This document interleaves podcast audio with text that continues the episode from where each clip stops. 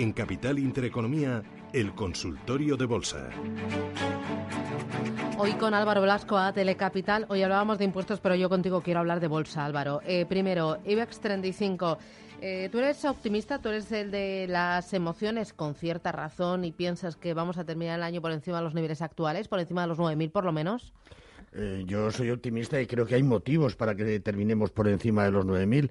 Eh, yo creo que todo lo, lo, malo de, lo que, de los temas que tenemos ahora en la mesa está más que descontado en, el, en, nuestro, en nuestro mercado y, por lo tanto, eh, lo que nos tenemos que fijar es que, bueno, pues eh, sí, hablamos de un menor crecimiento económico para el próximo ejercicio, pero bueno, el próximo ejercicio también tendremos un crecimiento bastante sólido si las cosas van como está prevista por la mayoría de los organismos y, y los grandes analistas eh, tenemos unas empresas, yo creo que en su conjunto, pues bastante saneadas, que han reducido endeudamiento, que ganan bien de dinero, que también han sido castigadas por la situación en algunos países en Latinoamérica y, yo creo que también se ha exagerado ahí algo el, castigo en las mismas. Eh, y por lo tanto pues yo creo que tenemos unos precios ahora mismo unos PERES en la bolsa española pues bastante interesantes. Lo único pues que hay que ser bastante selectivos eh, yo creo que estamos viviendo ahora mismo en estas, en estas últimas sesiones, pues las réplicas, eh, me gusta decir, del seísmo que tuvimos en el mes de octubre, pero que realmente yo creo que hay dinero dispuesto a entrar en el mercado y sobre todo en un mercado donde, eh, por un lado, eh, tenemos eh, eh, los activos de menos riesgo, como puede ser renta fija, etcétera, aunque no olvidemos que también se puede perder bastante dinero, pues que prácticamente no nos rentan nada, la liquidez tampoco. si nos queremos ir a, a renta fija en Estados Unidos, pues mm, con un dólar a los niveles actuales por debajo de 1,13, eh, pues por divisa mm, prácticamente podemos estar con un eh, porcentaje elevadísimo de perder dinero. Eh, si lo hacemos con la divisa cubierta, pues tampoco ganamos.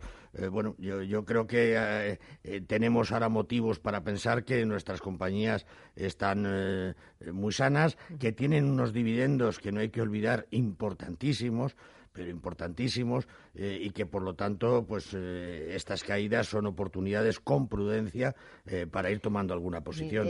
tomando posiciones, dame dos valores que ofrezcan una alta rentabilidad por dividendo.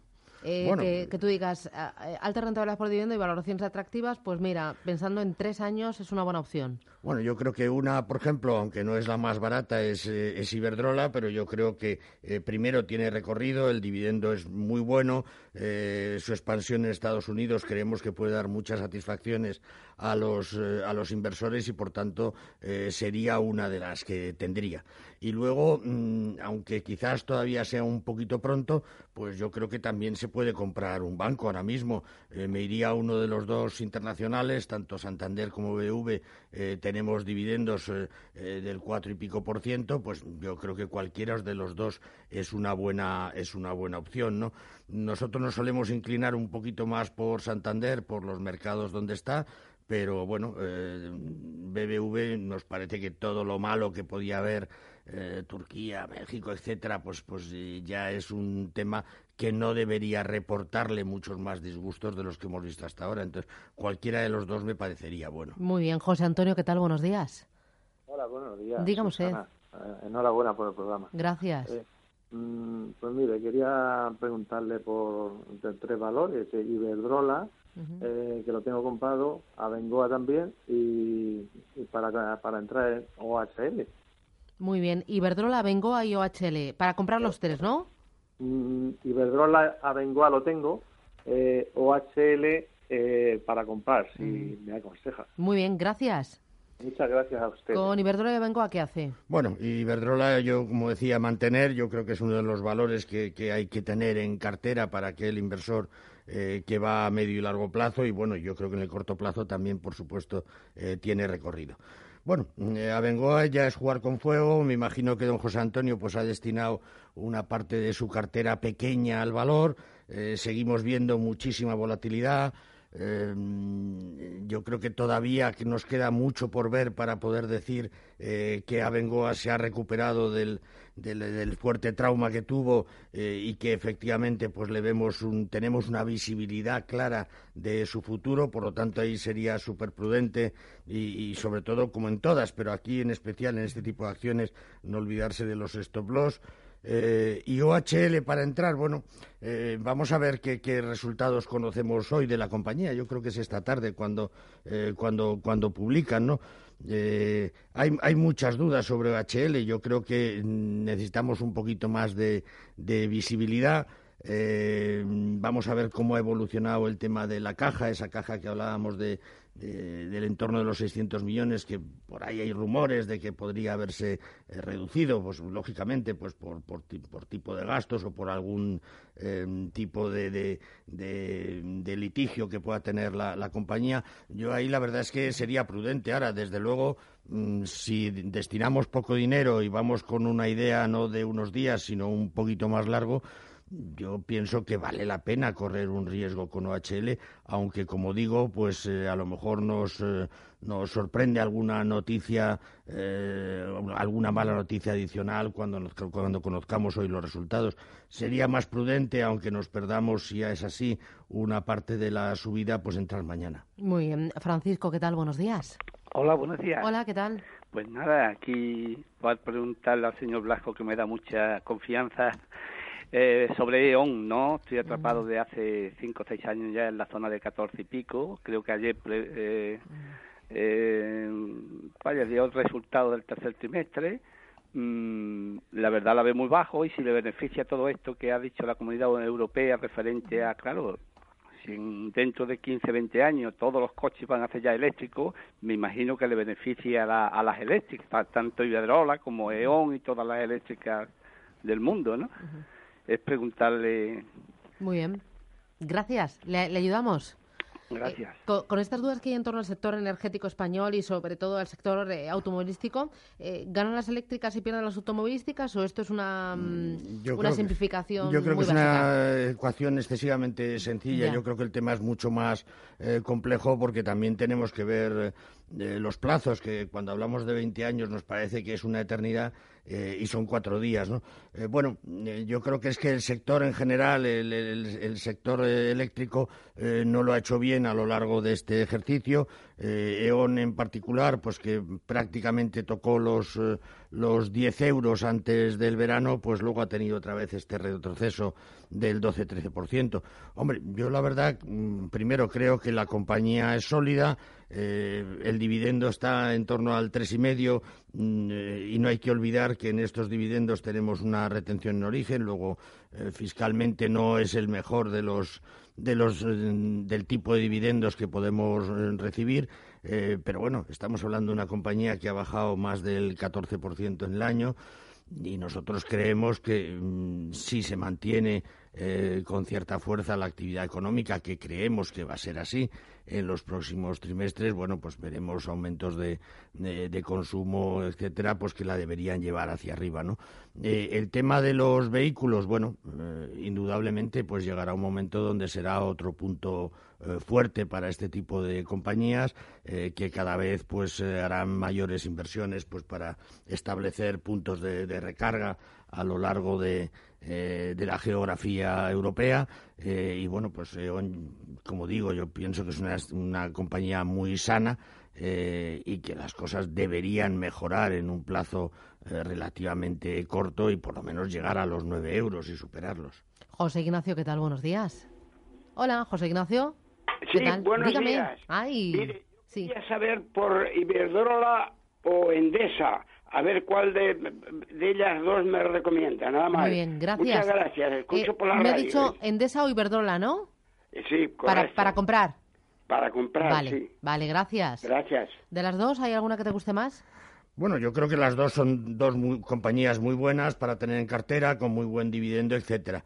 Eh, bueno, eh, a mí me gusta un poquito más Iberdrola, no porque quiera decir que una compañía es mejor que otra, sino porque pienso que las posibilidades de expansión en su actividad en Iberdrola pues eh, están mucho más abiertas, ¿no? Endesa la hemos visto, pues eh, eh, prácticamente es lo que es península, ibérica. Ahora parece que también se puede abordar otro tipo de geografía, como puede ser norte de África a través de, de, Endesa, que sería muy positivo para la compañía. Pero como digo, por cifras yo creo que las dos son interesantes. Endesa, desde luego, tiene una política de dividendos pues más agresiva en cuanto a, mm, con ese accionista mayoritario que tiene, pues repartir el máximo de dividendo posible. Entonces, quizás vía dividendo eh, pueda ser un poquito más interesante, pero como digo, yo creo que Iberdrola ahora mismo, eh, con esas posibilidades de expansión y esos fuertes programas que tiene en Estados Unidos, pues debería ser más interesante. Recuerdo el teléfono es 915331851. Oye, eh, ¿tú aprovecharías ahora para vigilar e incluso tomar posiciones en aquellos valores que tienen presencia en el Reino Unido? valores españoles como un IAG, un Telefónica, un Santander, un Sabadell, pensando que si se desatasca esto del Brexit pueden, eh, pueden verse favorecidos? Bueno, yo creo que es prematuro. O sea, lo, haría por su actividad general eh, y pensando que no fuese excesivamente fuerte el peso en Reino Unido. Parece que efectivamente hay un borrador, eh, un borrador que todavía le queda un, un, calvario importante para llegar a ser un documento a firmar. Eh, ahora mismo, pues Teresa May tiene primero que convencer a su gobierno de que ese borrador es, eh, es interesante para Reino Unido, luego tiene que pasar por Parlamento, etcétera. Bueno, yo, ahí lo veo un poco prematuro, digamos, apostar por estos valores por el hecho de, que tengan allí eh, intereses, ¿no? yo creo que mm, hay que mirar mucho más en su conjunto la, la distribución geográfica de esas compañías a la hora de tomar una decisión. Muy bien. Eh, vamos a hacer paradita. Boletín informativo, regresamos, consultorio, Bolsa Española. El teléfono saben que es el mismo para ese consultorio fiscal. ¿Sabe usted cuántos impuestos pagamos a lo largo del año, a lo largo del mes, a lo largo del día? 915331851. Ojo, porque de aquí a finales de año es cuando usted tiene margen, tiene caminos para aligerar su factura fiscal, pensando en la declaración que va a tener que hacer Hacienda el próximo mes de junio. Es ahora cuando tiene el margen, las dudas en ese consultorio fiscal a partir de las diez y media. 91 533 18 51.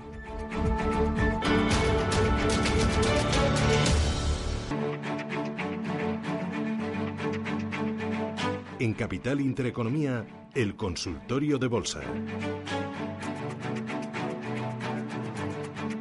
Bueno, y seguimos en marcha con eh, numerosas llamadas para plantearnos dudas sobre el momento del mercado y sobre también valores concretos. Valentín, buenos días. Buenos días, doña Susana y todo el equipo de Radio Intereconomía. Usted dirá, don Valentín. Enhorabuena por su programa y le quiero ser rápido para no hacerle perder tiempo. Vamos a ver, quisiera que el experto, eh, don Nicolás, o sea, don Álvaro Blasco, a ver qué me puede aportar sobre eh, Telefónica y y el grupo Ecentis. El grupo Ecentis están compradas a 0,72.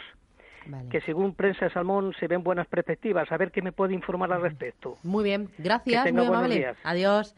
Ecentis y Telefónica. Exacto. Bueno, Telefónica parece que en las últimas sesiones intenta recuperar algo de, eh, camino. Yo creo que, bueno, pues esas eh, eh, dudas que hemos tenido sobre la compañía pues han llegado a un nivel donde parece que si entra dinero. Eh, la verdad es que hubo bastante preocupación cuando perdió los, eh, los 7 euros, porque bueno, pues eh, llega un momento que a pesar de los costes y endeudamiento de la compañía, etcétera, el castigo había sido muy exagerado. Hombre, yo creo que Telefónica tiene que ir para adelante. Es verdad que ahora mismo decimos que el ratio de endeudamiento es mayor que hace un tiempo, pero bueno, nos viene no porque haya aumentado la deuda, sino por la disminución tan fuerte que hemos visto en la, en la cotización. Bueno, vamos a ver, yo creo que Telefónica hay que estar en ella, yo creo que el tema del fútbol además eh, la ha beneficiado mucho, llevamos, yo creo que son tres meses consecutivos donde la estamos viendo eh, en un mercado tan maduro como España eh, ganar cuota de mercado, su producto fusión le está funcionando francamente bien en estos momentos. Bueno, yo desde luego estaría en ella y si no, aunque no es el mejor momento del año, pero sí la compraría a estos niveles. Yo creo que tiene buen recorrido y un excelente dividendo. Grupo Ecentis, bueno, Grupo Ecentis también, en principio es una compañía que se ha mm, ido desplazando en su actividad eh, mucho hacia Latinoamérica. Eh, hay varios países allí donde tiene un buen nombre y, importantes contratos, sobre todo en lo que es Brasil.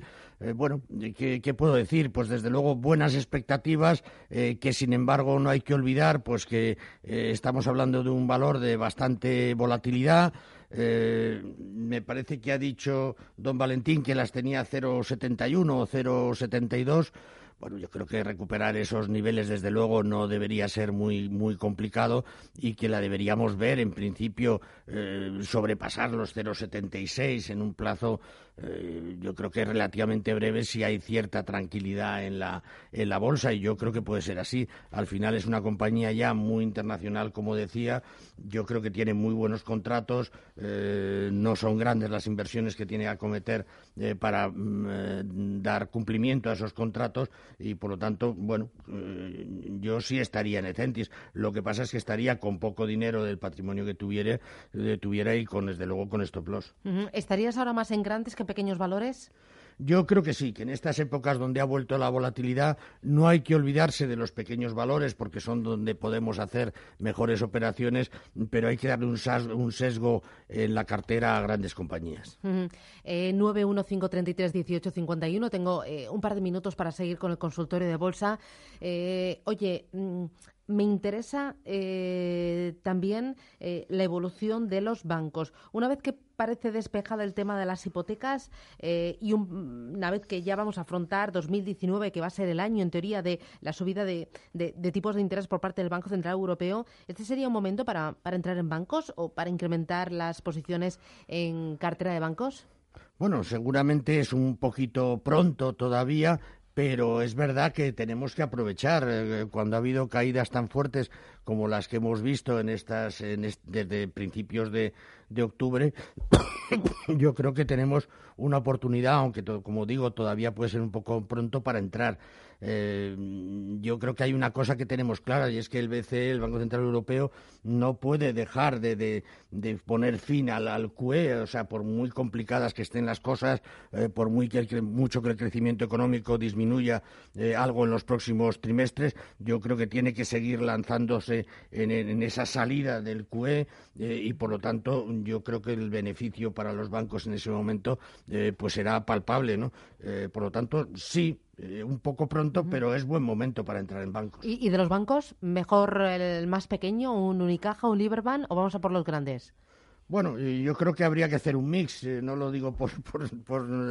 eh, yo creo que sería bueno tener un banco internacional eh, donde estamos ya pues, en países donde se están produciendo subidas de tipos y por lo tanto en sus cuentas de resultados pues tiene un efecto positivo inmediato y luego pues tener una, un banco pues más local, ¿no? donde efectivamente pues se pueda beneficiar de esas subidas de tipos, ¿no? vamos a ver también qué ocurre si en el tema de, de impuestos puestos no hay alguna nueva sorpresa eh, sobre el sector pues que pueda dañarlas en un momento determinado. Mm, última llamada, Francisco, ¿qué tal? Buenos días. Hola, buenos días, Susana. Dígame. Eh, simplemente era, tengo comprada Santander a 5,74. Muy bien. Y quisiera saber si falta mucho para llegar a eso. Muy bien, gracias. ¿Cuánto falta? ¿Cuánto falta? Pues me encantaría poder contestarle, pero vamos, yo creo que sí, que efectivamente eh, falta tiempo todavía. Eh, como decíamos, yo creo que el sector va a ir mejorando eh, según nos, nos acerquemos a esa subida de tipos, pero claro, estamos hablando de una cotización que está más de un 20% por, por debajo de este nivel, o sea que nos va a costar alcanzarlo, pero estoy seguro que llegaremos a él. Muy bien. Álvaro Blasco, ATL Capital, gracias, que tengas buen día y hasta la próxima. Igualmente, muchas gracias.